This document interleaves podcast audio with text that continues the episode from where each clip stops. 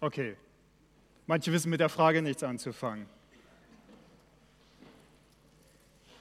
Wir sagen gerade, wir sind errettet, erlöst, haben neues Leben. Weißt du das? Und spürst du das auch heute Morgen? Gut, einer. Ich glaube, dass es ganz entscheidend ist, diese Frage für sich jeden Tag, vielleicht nicht jeden Tag, ist eine kleine Überforderung für uns, weil wir so vergesslich sind, aber relativ häufig immer wieder bewusst zu machen, was habe ich denn eigentlich durch Jesus? Ja, wie geht es mir mit ihm? Und, und dass es nicht nur einfach ein, ein, ein Wissen ist, das an das ich mich zurückerinnere, weit, weit zurück, irgendwie eine Erfahrung vor 20, 30 Jahren, die ich gemacht habe, als ich vielleicht mal als kleines Kind mein, Jesus, äh, mein Leben Jesus übergeben habe oder so, ja, ich bin errettet und so, sondern ist das etwas, was unser Herz ausfüllt?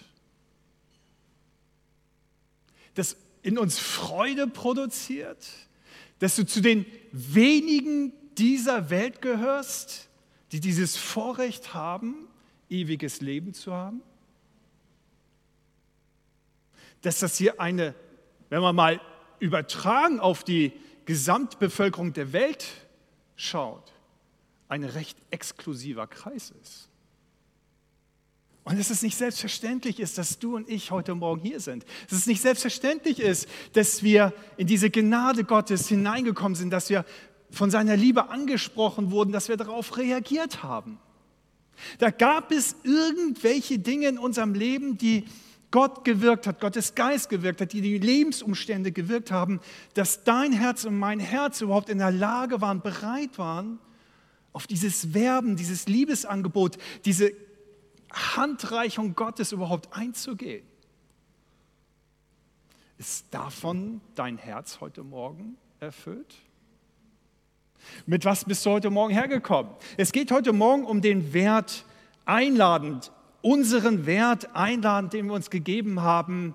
Wir leben eine herzliche Willkommenskultur gegenüber allen Menschen, so haben wir ihn beschrieben. Und keine Angst, ich sage dir gleich, worum es heute Morgen nicht geht. Es wird heute Morgen nicht um eine Predigt gehen, streng dich mehr an zu evangelisieren. Ja, deine Nachbarn sind immer noch nicht bekehrt. Was bist du für ein schlechter Christ? Ja, nein, um das geht es heute Morgen nicht, sondern genau um das Gegenteil. Was braucht es eigentlich, um diesen Wert einladend leben zu können? Und ich verrate ja auch noch etwas. Wenn du es versuchen würdest, diesen Wert einladend aus einem Druckempfinden, aus einem Gehorsamsempfinden heraus gegenüber dem Missionsauftrag Jesu zu leben, dann wird da nicht viel bei rumkommen. Also lade ich dich heute Morgen gleich zu Beginn ein, all deine Erfahrungen, die Dinge, die du schon gehört hast in der Vergangenheit, du musst mehr Menschen von Jesus erzählen und all diese Dinge einfach mal zur Seite zu legen. Und damit zu starten, wie es dir gerade mit deinem Jesus geht. Was du da in dir spürst, was für ein Gefühl du hast. Was für ein Bewusstsein du darüber hast, was für ein Vorrecht du hast. Weil das ist der ausschlaggebende Grund, um letztendlich diesen Wert einladend überhaupt leben zu können. Wenn wir das nicht in uns haben, werden wir ganz wenig einladend sein. Und dieser Wert ist weit aus mehr als nur diesen Anspruch, vielleicht, dass wir, wenn hier Gäste reinkommen oder sowas, wenn du mit Menschen in Berührung kommst, die du noch nicht kennst, einfach nur von Jesus zu erzählen, sondern es geht vielmehr um die Einladung zu einem Lebensstil und zu einer Herzenshaltung, die wir entwickeln dürfen. Entwickeln dürfen aus einer selbst erlebten Begeisterung heraus gegenüber unserem Herrn und und König Jesus Christus. Und ja, dieser Wert einladend zu leben, dieses als Lebensstil zu haben, ist Gott wirklich wichtig. Das sage ich auch. Also es ist sogar so, dass er sagt, es gibt sogar eine Gabe, die ich mit meinem Geist noch ins Übernatürliche hineinbringe, die Gabe der Gastfreundschaft zum Beispiel, die sich das Menschen, wenn die das haben, die, die, die haben ein offenes Haus, die haben ein offenes Herz, die, die laden Leute zu sich ein und es ist für sie ganz natürlich und du merkst, da ist Gottes Geist mit drin und die Menschen fühlen sich bei ihnen wohl, die fühlen sich von ihnen ernst genommen, willkommen und da geht einfach das Herz auf. Der Wert einladend ist Gott wichtig, weil er ihn selbst lebte. Er hat ihn dir und er hat ihn mir gegenüber gelebt und jedem anderen Menschen auf dieser Welt ebenso. Zu jedem Menschen sagt er, hey, sei willkommen. Ich liebe dich, ich will Gemeinschaft mit dir haben, ich will in Beziehung mit dir treten und ich will, dass es dir richtig gut geht. Ich will, dass du Leben im Überfluss hast. Johannes 10, Vers 10. Das ist die Herzenshaltung Gottes. Und er lädt uns ein, heute Morgen selbst so eine Herzenshaltung zu entwickeln, um letztendlich tatsächlich diesen, diesen Missionsbefehl, weil es in sein Herz ist, dass alle Menschen gerettet werden und zur Erkenntnis, der Gottes, der, der, zur Erkenntnis Gottes kommen, tatsächlich auch umsetzen zu können. Und was es an einer Herzenshaltung bei uns braucht, erklärt uns Jesus ganz so nebenbei bei einer Unterhaltung, bei einem Abendessen. In Lukas 14, Vers 1 wird uns von diesem Abendessen erzählt. An einem Sabbat war Jesus zum Essen im Haus eines führenden Pharisäers. So beginnt dieses Kapitel. Er wurde aufmerksam beobachtet. Das war sozusagen der Einstieg. Und wenn man diesen Text, diesen Kapitel 14 durchliest, dann kann man zwischen den Zeilen sehr deutlich mitbekommen, das war keine ungezwungene Tischgemeinschaft, das war kein Essen unter Freunden. Da an diesem Sabbat, also dem jüdischen Sonntag, da ging es nicht darum, Gott zu feiern, also in dieser Begebenheit, bei diesem Essen beim Sabbat natürlich schon, aber in diesem Moment ging es diesem Pharisäer, ein sehr hoch angesehener Mann auch des jüdischen Rates, der wirklich viel Einfluss hatte, ging es vielmehr darum, selbst Ehre zu bekommen. Das war ein, ein Treffen, ein gesellschaftliches Ereignis, wo es darum ging, um, gesehen, um Sehen und Gesehen werden. Wer ist da? Wo werde ich sitzen? Welche Position werde ich haben an diesem Gasttisch? Werde ich ganz unten platziert sein oder ganz oben am Kopfende, da wo der Gastgeber liegt? Darum ging es. Und darum ging es auch diesem Pharisäer. Mal wieder natürlich ein gesellschaftliches Ereignis, irgendwo stattfinden zu lassen, auch zu zeigen, ich habe das Geld, ja, Vielleicht auch ein paar Leute einzuladen, die, denen er noch etwas schuldete, eine Einladung, die er selbst schuldete, aber auch vielleicht andere wiederum in die gleiche Verlegenheit zu bringen, auch ihn zurück einzuladen, weil man das ja so macht. Das waren, die, das waren sozusagen die, die Motive und die Hintergründe dieses Abendessens am Sabbat bei diesem Pharisäer. Und ihr könnt euch vorstellen, wie sich Jesus da gefühlt hat. Der ist nicht als bester Freund des Pharisäers eingeladen worden. Der ist eingeladen worden, damit man schauen kann, ah, macht er wieder Fehler? Ja? Verstößt er wieder gegen das Gesetz? Können wir wieder ein neues sammeln, neue Munition gegen ihn? Vielleicht aber war es auch noch so in dieser Zwischenzeit, wo der Pharisäer und, und die Schriftgelehrten sich noch nicht ganz sicher waren, auf welche Seite schlägt sich Jesus jetzt? Schlägt er sich auf unsere Seite oder auf die Seite des Volkes und damit auf die Seite Gottes? Vielleicht dachte er sich, ah, ist vielleicht ganz gut, ihn bei sich zu haben, auch in so einem Essen. Mal ein bisschen gut stellen mit ihm, wer weiß, was dann nachher noch kommt. Und steht mir vielleicht auch noch ganz gut, wenn ich dann den Rabbi, den, über den alle gerade sprechen, bei mir zu Hause habe und der kommt auch noch. Also ganz viele versteckte Motive, mit denen Jesus sich da in dem Moment auseinandersetzen musste.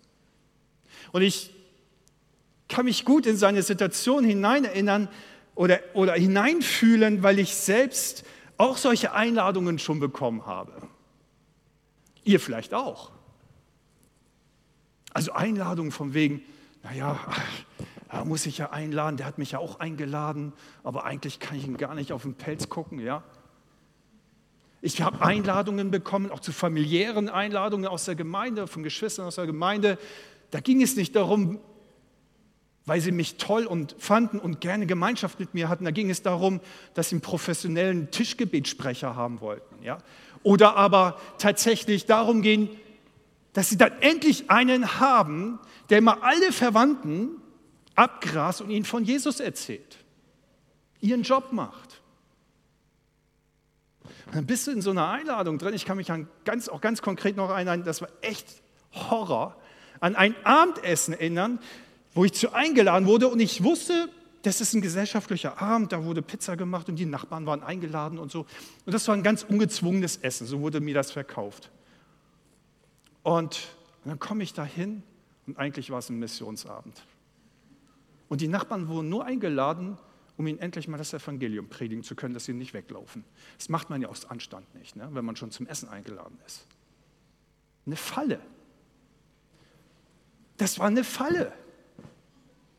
Mit Speck fängt man Mäuse. Ja, aber ernsthaft. Und wisst ihr, wie es mir da gegangen ist? Ganz beschissen. Genauso schlecht wie den Nachbarn, die da saßen und ich dachte nur, oh, wann ist dieser Abend zu Ende? Wann kann ich hier endlich raus? Und ich glaube, die Nachbarn dachten genauso.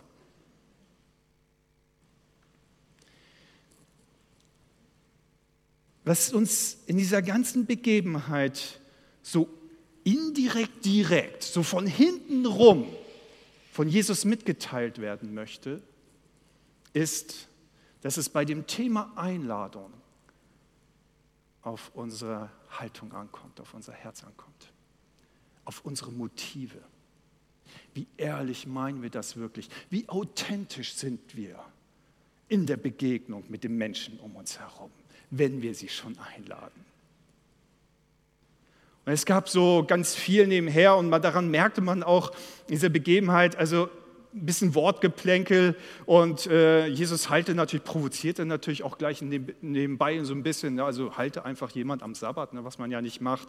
Und es war auch gleich, hat auch gleich volles Brett ihnen ein, ein mitgegeben, äh, dass sie sich jetzt gar nicht einfallen lassen sollen, da irgendwie schlecht drüber zu denken, denn wenn ihr Sohn oder ihr Rind in den Brunnen fällt am Sabbat, würden sie ihn denn ja auch retten, ja, ähm, und da nicht ersaufen lassen und so. Also da war schon richtig Dampf auch in der Bude gewesen und, und machte einige auch an und sagt, hey, warum setzt ihr euch gleich nach oben hin und müsst erleben, dass der Gastgeber euch bittet, nach unten äh, weiterzusetzen, ja, weil ihr jemand anders, da ist der höhere Ehre wert ist, der nach oben kommt und so. Setzt euch doch lieber gleich nach unten und lasst euch nach oben bitten, ja, ähm, und dann gab es auch noch eine Situation, wo Jesus den Gastgeber direkt ganz persönlich ansprach und ihm genau sagte, weißt du, deine Motive, diesen Sabbat hier auszurichten und dazu einzuladen,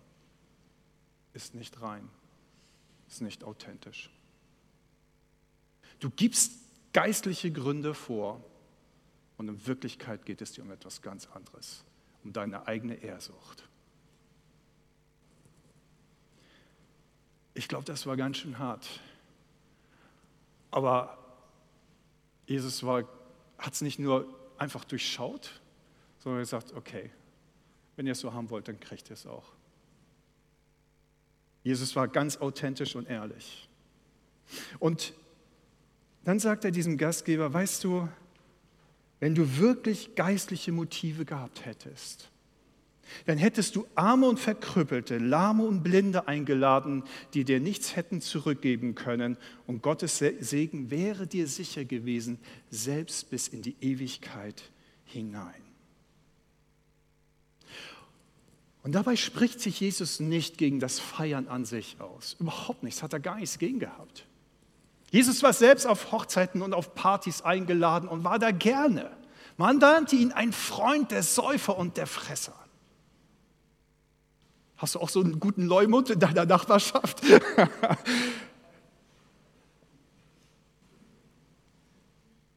Jesus war gerne auf Partys.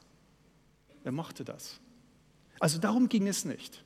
Es ging ihm darum, dass dieser religiöse Führer, der ein Vorbild war, auch für das Volk, ein geistliches Vorbild, geistliche Beweggründe nur vorgab, aber etwas ganz anderes dahinter steckte.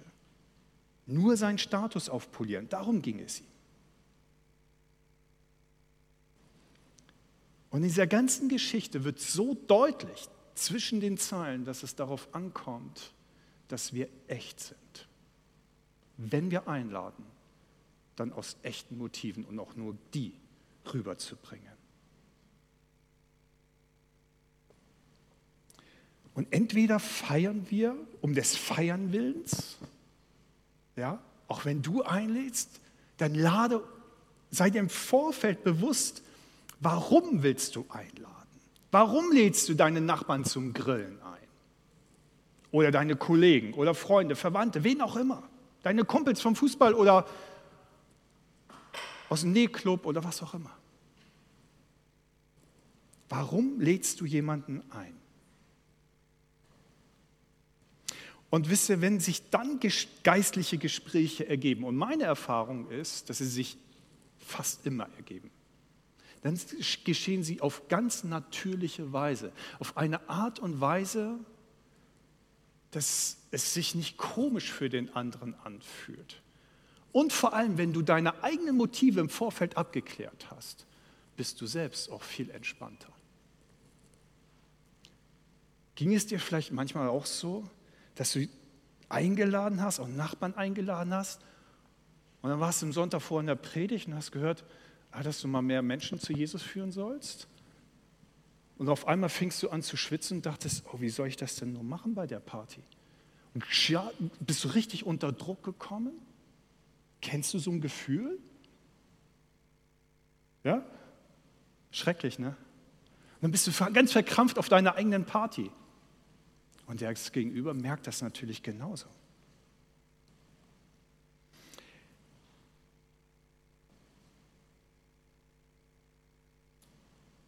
Wir wollen nächsten Sonntag ein Gemeindefest feiern. 1. Mai-Hock. Wir haben es schon angekündigt.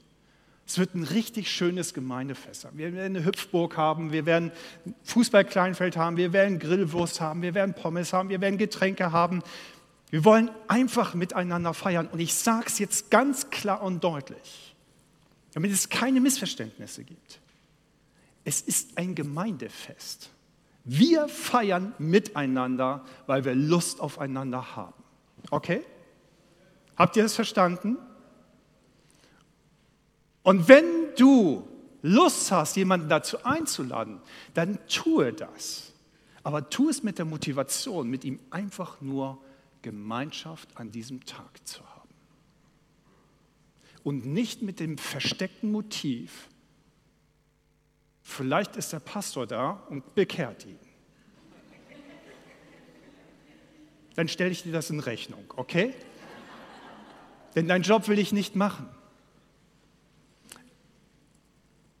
Wir wollen feiern und wir wollen Leute zum Feiern einladen, dass sie uns kennenlernen dürfen und dass sie Gemeinschaft mit uns haben und dass sie einfach, einfach eine gute Zeit haben. Okay? Und dann sind wir ganz entspannt und schauen überlassen es Gott, was er daraus macht. Nicht mehr und nicht weniger. Und wenn du keinen Druck in dir hast, deinen Nachbarn bekehren zu müssen an diesem einen Tag beim Fußballspielen, nachdem du in die Knochen weggetreten hast, dann wird es auch für dich ganz entspannt sein. Und den Sonntag darauf, am 8. Mai, haben wir Muttertag, haben einen Familiengottesdienst. Und dieser Familiengottesdienst ist dafür da, dass du deine umgebenden Familien einladen kannst, dass sie Jesus kennenlernen. Da ist die Priorität da. Sie sollen im Gottesdienst Jesus kennenlernen. Es wird ein besonderer Gottesdienst sein. Und da kannst du mit dieser Einstellung, kannst du sie dazu einladen. Und dann ist alles geklärt. Und wir können ganz entspannt bleiben. Also das Erste, wozu uns dieser biblische Text auffordert, ist, dass wir aufrichtig und ehrlich sind, was unsere Motive für unser Handeln betrifft, wenn wir Menschen einladen. Auch wenn wir versuchen, sie irgendwie mit Jesus in Kontakt zu bringen. Und damit spricht er ganz bewusst unsere Herzenshaltung an. Und wisst ihr, es liegt, es ist, es ist tatsächlich so, deine Verwandten, Freunde, Arbeitskollegen oder was auch immer, sie spüren dir ab, mit welcher Herzenshaltung begegnest du ihnen. Und wenn, die, wenn sie merken, dass unsere Herzenshaltung nicht lauter sind, nicht aufrichtig sind, dann ist das unglaublich abstoßend. Ein Beispiel. Du bist 35 Jahre alt und lernst eine nette Frau kennen, die 30 ist. Und bei ihr tickt so langsam die Uhr. Kennt ihr das so im Volksmund, was man sagt? Bei einer Frau tickt die Uhr. Schnell noch jemanden schnappen, heiraten, denn sonst ist es bald zu spät fürs Kinderkriegen. Stell dir vor, mit dieser Motivation lernst du diese Frau kennen. Bist du begeistert? von ihr der Auserkorene zu sein? Nein. Du wirst die, Hände, die Beine in die Hand nehmen und davonrennen, so schnell sie sich tragen können, oder? Weil die Motive nicht stimmen und du spürst das sofort. Warum reagieren so viele in unserem Umfeld auf gleiche Weise? Nehmen die Beine in die Hand, wenn sie dich nur um die Ecke kommen sehen auf der Arbeit. Weil sie die Motive spüren, die nicht rein sind.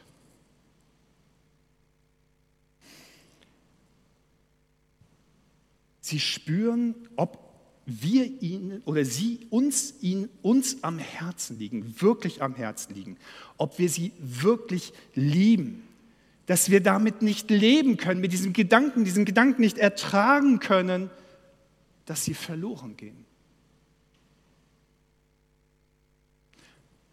Bist du mit solch einer Haltung gegenüber Menschen in deinem Umfeld unterwegs? Liebst du sie so sehr, dass du es nicht ertragen kannst, dass sie eventuell verloren gehen?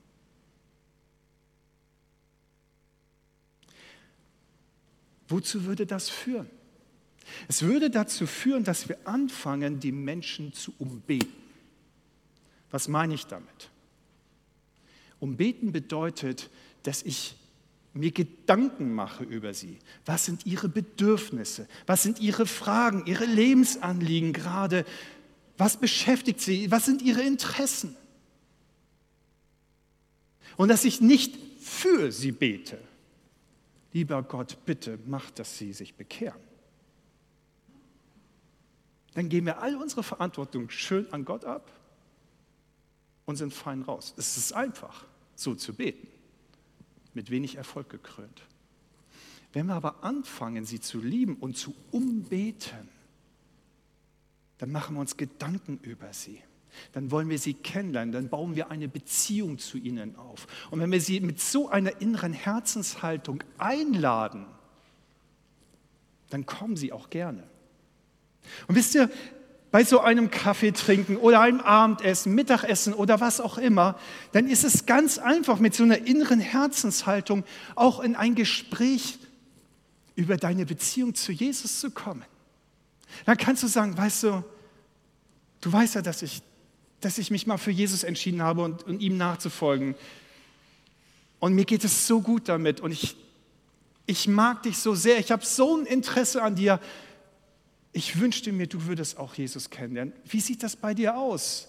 Weißt du, wenn sie dann spüren, dass das echt ist, dass ein echtes Interesse ist an ihrer Person, an ihrem, dass sie ewiges Leben haben können, dass sie Jesus kennenlernen dürfen, genauso wie du ihn kennst, dann wird das gar nicht komisch sein, sondern werden sie davon berührt sein, weil sie deine Liebe spüren, deine Umsorgung, dein Umbeten spüren. Du wirst die richtigen Worte finden, weil Gottes Geist da sein wird.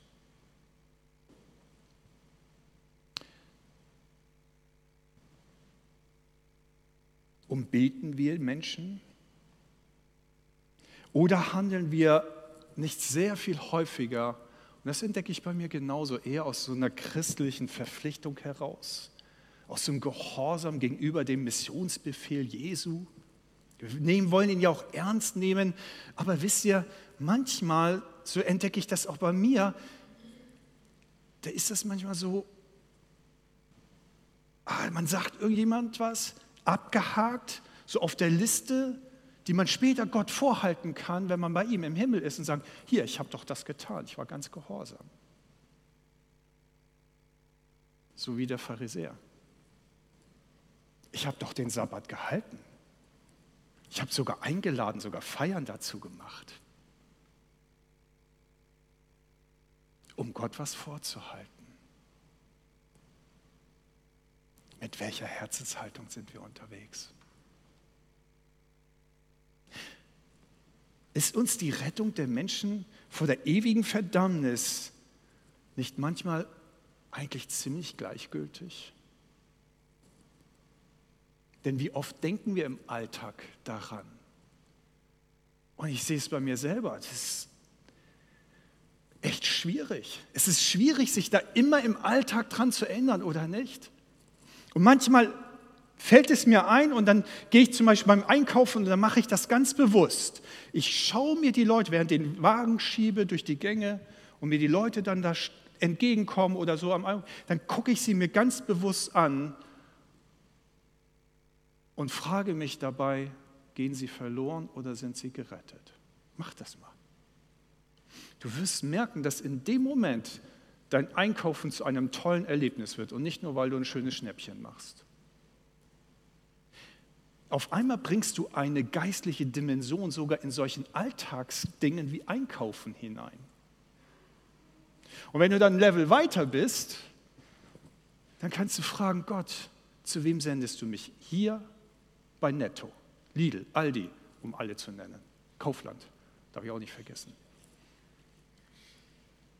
Wo auch immer du einkaufst.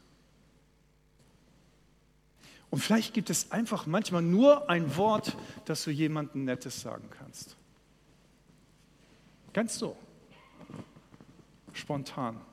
Oder ein Lächeln, ein freundliches Hallo reicht manchmal. Aber sich selbst immer wieder zu trainieren, dieses Bewusstsein wachzuhalten, die Menschen mit den Augen der Ewigkeit zu betrachten, ist unglaublich wichtig, um eine gute Herzenshaltung zu entwickeln. Und nicht in diese Falle zu tappen, oh, ich muss schon wieder jemanden bekehren. Und aus diesem Druck rauszukommen. Gott möchte nicht, dass du die Menschen aus einem Druck heraus versuchst, irgendwie in den Himmel zu zwingen. Es geht immer um eine freiwillige Entscheidung und die haben wir auch in diesem Moment. So sehr hat Gott die Menschen geliebt, dass er seinen Sohn gab, auf dass alle, die an ihn glauben, nicht verloren gehen, sondern ewiges Leben haben. So sehr hat Gott die Menschen geliebt. Seine Herzenshaltung aus purer Liebe heraus damit sie nicht verloren gehen. Und in diese Herzenshaltung lädt uns Gott genauso ein, dass wir diese entwickeln, ganz neu für uns auch wieder bewusst machen, auch heute Morgen, auch wenn du jetzt in die nächste Woche hineingehst, fang an, die Menschen doch einmal mit dieser ganz bewussten Haltung heraus anzuschauen.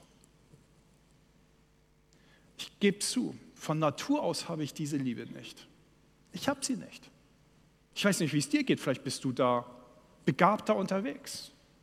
Manche haben die Gabe der Evangelisation. Das ist, die, die, die können gar nicht anders. Da brennt das permanent wie ein loderndes Feuer in ihnen. Ich gebe zu, ich habe es nicht. Wisst ihr, wie schwer es mir gefallen ist, in der Ausbildung auf der Königstraße in Stuttgart zu predigen?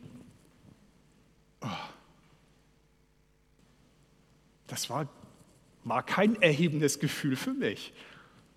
Im Nachhinein schon, aber in dem Moment war das echt schrecklich. Ich habe das nicht von Natur aus. Es steckt gar nicht in mir drinne und ich glaube, es steckt grundsätzlich gar nicht in uns Menschen drinne, denn von Natur aus sind wir eher egozentrisch unterwegs und vergessen, Menschen mit in die Ewigkeit hineinzunehmen. Aber ich habe mir angewöhnt, auch nicht so zu tun, als ob es mir immer wichtig und immer bewusst wäre, sondern ich sage, Herr, ich habe es einfach nicht. Es steckt einfach nicht in mir drinne, diese Liebe, die du hast. Aber ich möchte mein Herz damit erfüllen lassen. Und ich erinnere mich daran. Und ich bitte ihn, mir zu helfen, mich darin zu unterstützen und es wirklich aus einer, aus einer echten, gewachsenen Herzenshaltung heraus zu leben.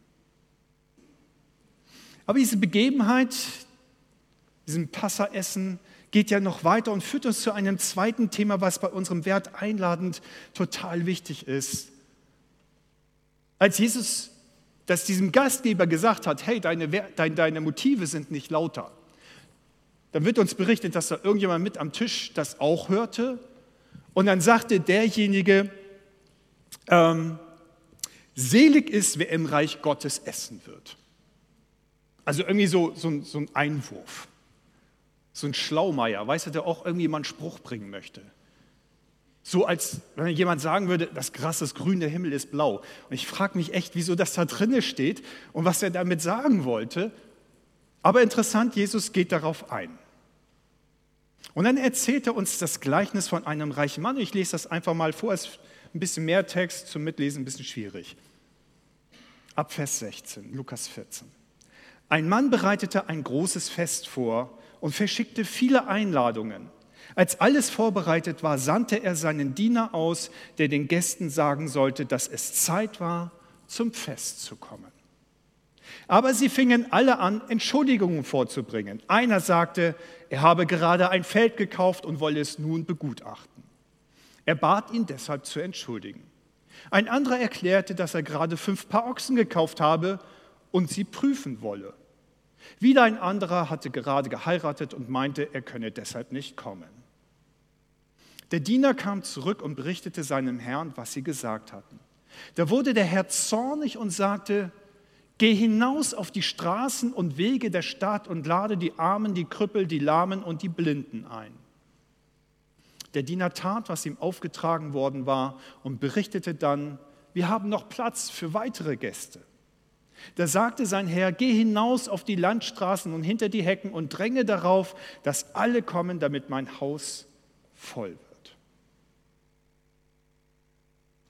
Jetzt könnte man bei diesem letzten Vers stehen bleiben und sagen, siehst du, Stimmt doch. Er sollte sie drängen zu kommen. Also müssen wir, sind wir doch verpflichtet, wir sollen doch Druck aufbauen, dass die Leute gerettet werden. Und vergessen die ganzen ersten, ganzen ersten Aussagen. Denn zwei wichtige Punkte sind es, die Jesus uns hier eigentlich mitgeben möchte. Ist das erste ist plane. Plane deine Einladungen. Und zweitens, schau genau hin, wen du einlädst.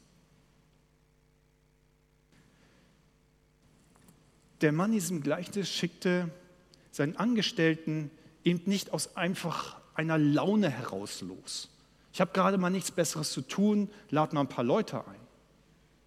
Er plante ganz genau ein großes Fest und das machte er auch nicht ständig und immer, dass es schon abgegriffen war. Das war was Besonderes und er hatte Voreinladungen schon rausgeschickt an seine Freunde, Bekannten und Verwandten und alle so, mit denen er so zu tun hatte. Und dann war es endlich so bereit und dann sagt er, so Knecht, jetzt geh los und sag ihnen nochmal, es ist bereit. Also die wussten schon ganz genau, dass dieses Datum kommt und die Einladung da ist.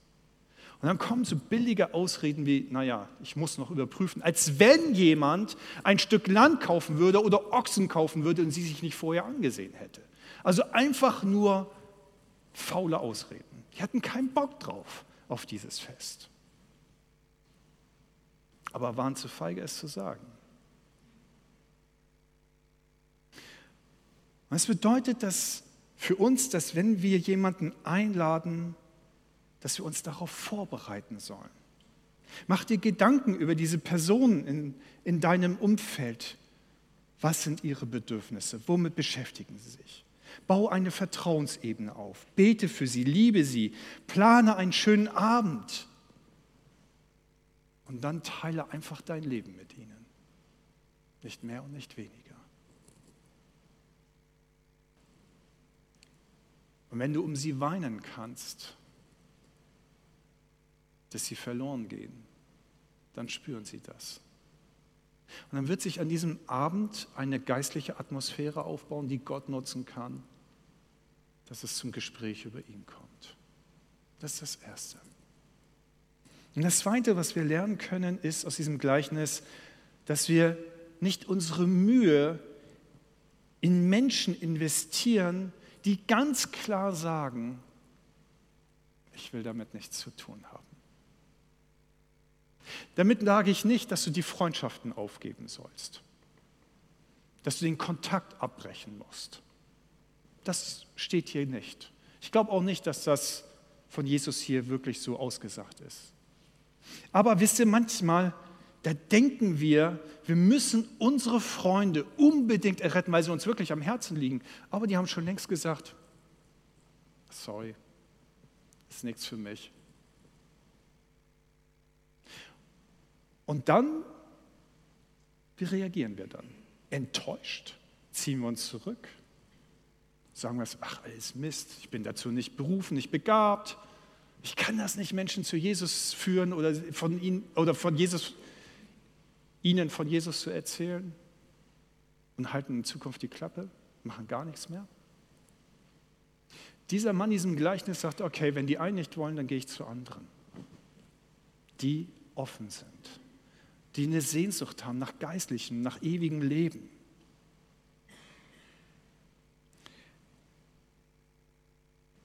Diese, diese Begebenheit sagt aus, dass wir nicht diesen Druck spüren müssen, diesen Druck haben müssen, ich muss unbedingt meine Freunde, meine Verwandte, meine eigenen Kinder, meine Eltern bekehren und zu Jesus führen. Wenn sie nicht wollen, dann respektieren wir das und begegnen ihnen in Respekt und in Anstand weiterhin, voller Freundlichkeit und Höflichkeit. Denn dieser Mann tat ja eigentlich nichts anderes, etwas ganz Normales, dass er zuerst seine Bekannten und Freunde einlud. Und dann erst, als er merkte, okay, die wollen gar nicht, ginge er zu den anderen. Also such auch nicht einfach nur immer die Leute, die so am Rand der Gesellschaft sind. Das ist auch verkehrt. Ja, also manchmal sagen wir ja, okay, das sind die, die, die Kranken, zu denen Jesus geht, ne? denn die Kranken brauchen den Arzt. Nein, jeder von uns braucht Jesus. Also es geht nicht um ein Entweder-Oder. Aber wenn deine Freunde ganz klar dir mitteilen, für mich ist das nichts. Bleib Freund, aber konzentriere dich dann auf Menschen, die geistlich offen sind. Und lasse sie von Geist Gottes auch zeigen. Wende sich ihnen zu. In Stade, nach ein paar Jahren, ersten Jahren in Stade, merkte ich, dass ich einfach nicht genug Kontakt zu Menschen aus der Welt hatte. Da dachte ich, was soll ich jetzt machen, Herr? Also bin ich in einen Fußballverein gegangen und dachte, ah, es ist ja ganz easy, bist du mit den da zwei, dreimal die, die Woche zusammen, lernst, lernst Leute kennen, die Jesus noch nicht kennen und dann wirst du sie zu Jesus führen. Pustekuchen. Nach sechs Jahren Fußballspielen hat sich nicht ein einziger bekehrt. Und ich war echt demotiviert. Ich war frustriert. Ich habe gesagt, das kann doch nicht angehen. Und ich wollte schon Bettel hinschmeißen. Ich wollte schon sagen, ach komm, macht nichts, alles anstrengend, viel zu viel Zeit investiert da, zweimal zum Training und Spiel und bla bla und so. Jetzt kannst deine Zeit auch im Reich Gottes anders investieren. Und wollte schon wieder austreten aus dem Verein. Und dann sagte Jesus zu mir, Esra, bleib. Bleib und sei einfach nur Licht. Sei einfach nur Salz, sei einfach nur da. Leuchte, hell und mehr nicht. Ich habe aufgehört, von Jesus zu erzählen. Ich habe einfach nur geleuchtet. Und ich sagte, aber Herr, das ist mir zu wenig. Ich möchte mit Menschen in Berührung kommen, die, die nach dir suchen. Und dann haben wir uns einfallen lassen, kostenloses Gebet anzubieten in der Stadt. Mit dem Kirchenwagen damals im Stall.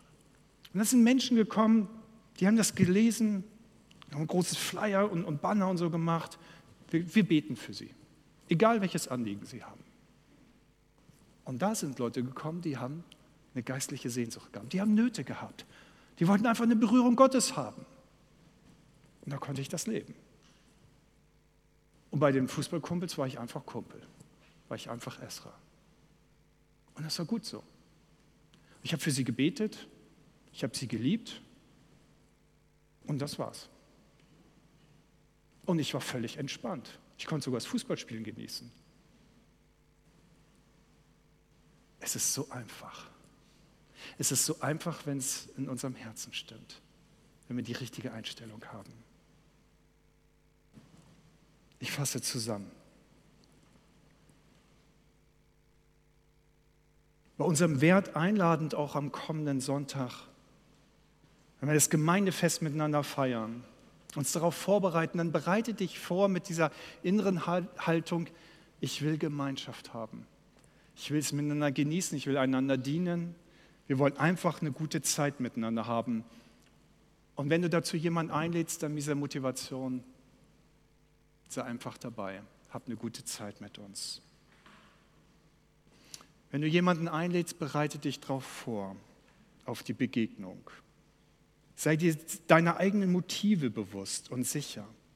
Und lass dich vom Heiligen Geist leiten, in die Menschen zu investieren, die er vorbereitet hat. So wie du von anderen und von ihm vorbereitet wurdest, dass sein Wort auch in dein Herz fallen konnte. Da sind wir am Anfang. Wenn das in dir lebendig ist, dann kannst du darauf vertrauen, dass der Geist Gottes, wie er dein Herz vorbereitet hat, das Herz auch von anderen vorbereiten kann. Und darauf schau, danach suche. Und so lässt sich ganz entspannt diesen Wert leben, einladend zu sein für ihn.